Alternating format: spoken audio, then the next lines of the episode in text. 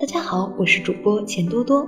这两天，一条父亲开车压死儿子获赔一百一十一万的新闻彻底炸了。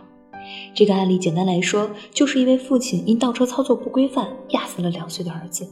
但这位父亲在申请赔偿的时候却遭到了保险公司的拒赔。不过，法院最终没有支持保司的抗辩理由，做出了赔偿一百一十一万的判决决定。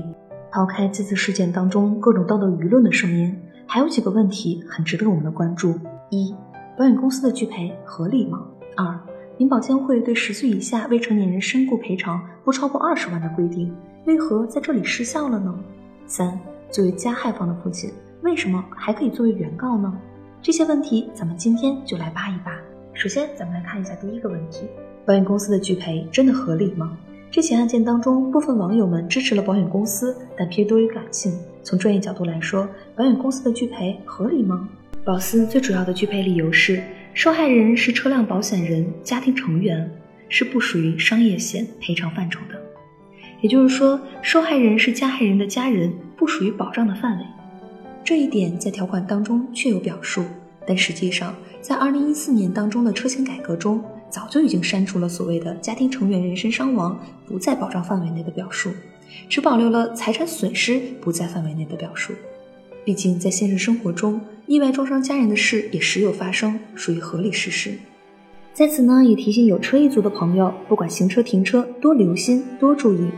因此，对于是否赔偿的问题，其实没啥好争议的，就该赔。那我们来看看第二个问题：为什么未成年人身故保额可以突破二十万的限制呢？我们平常所说的针对未成年人的身故赔偿金额，是指人身保险，如意外险、寿险，还有重疾险。银保监会规定，父母为其未成年子女投保的人身保险，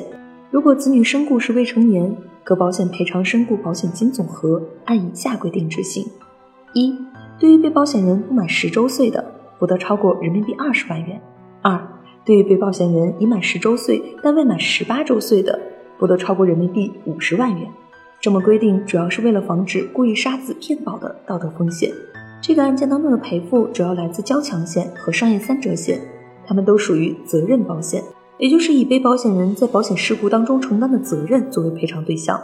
所以对未成年人是没有理赔限额的。在本起案例中，交强险是强制购买的险种，所有产品都一样，死亡赔偿限额是十八万元；而商业三者险保额由投保人自行选择购买，本案当中保额为一百二十五万，法院判定为百分之八十赔付，这就可以解释为啥未成年人身故赔偿能超过一百万元。此外，有件事提醒大家，不管是交强险还是商业三者险，赔偿对象都是车外的第三者。在交通事故中，如果乘车人受伤或者身故，并不在赔偿范围之内，最好的做法还应该购买其他的保险来转移风险。第三个问题，作为加害方的父亲，为什么可以作为原告呢？其实，对于保险公司是否该赔偿，以及赔偿限额为什么超过一百万这两件事都没有疑问，因为都是根据事实的依据。真正的问题点在于，为啥父亲压死了自己的孩子，还能作为原告来请求赔偿呢？虽说孩子的父亲既是侵权人，也是事故受害者的继承人之一，所以作为赔偿请求人，他的确是具有诉讼地位的。我们应该同情这位父亲，他一定因为这件事情愧疚万分，甚至不敢面对自己的家人。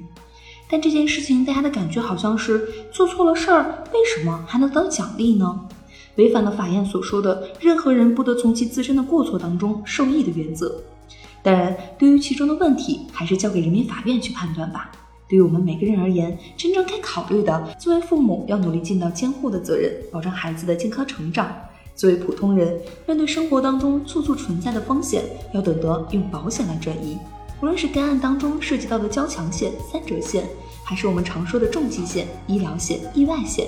只有当我们做足了各方面的保障，面对风险才能更加从容。